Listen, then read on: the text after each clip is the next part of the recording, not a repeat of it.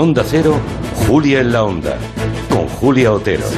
Sí, eh, no, no, no, no, no podemos decir a esta hora eso de alea jactaes, no. La suerte o la mala suerte no está echada aún. Se ha cumplido, eso sí, la peor profecía. Un recuento insoportablemente lento, prácticamente un empate entre los candidatos y un presidente que se declara por un lado vencedor y al mismo tiempo pone en duda el proceso electoral de su propio país.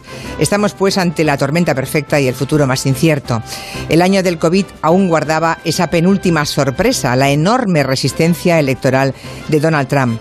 Que una parte de Occidente asista perpleja a esa realidad significa que quizá no estamos leyendo bien el mundo en que vivimos. Cuando ocurren cosas incomprensibles, igual el problema lo tenemos los que nos quedamos sin explicación. Un presidente zafio, mentiroso, supremacista, defraudador fiscal, misógino y negacionista del COVID y del cambio climático, a la mitad de estadounidenses le parece digno de otros cuatro años en la Casa Blanca. Aunque al final gane Joe Biden, eso merece una reflexión general y sobre todo profunda. Algo grave está ocurriendo en los sistemas democráticos occidentales.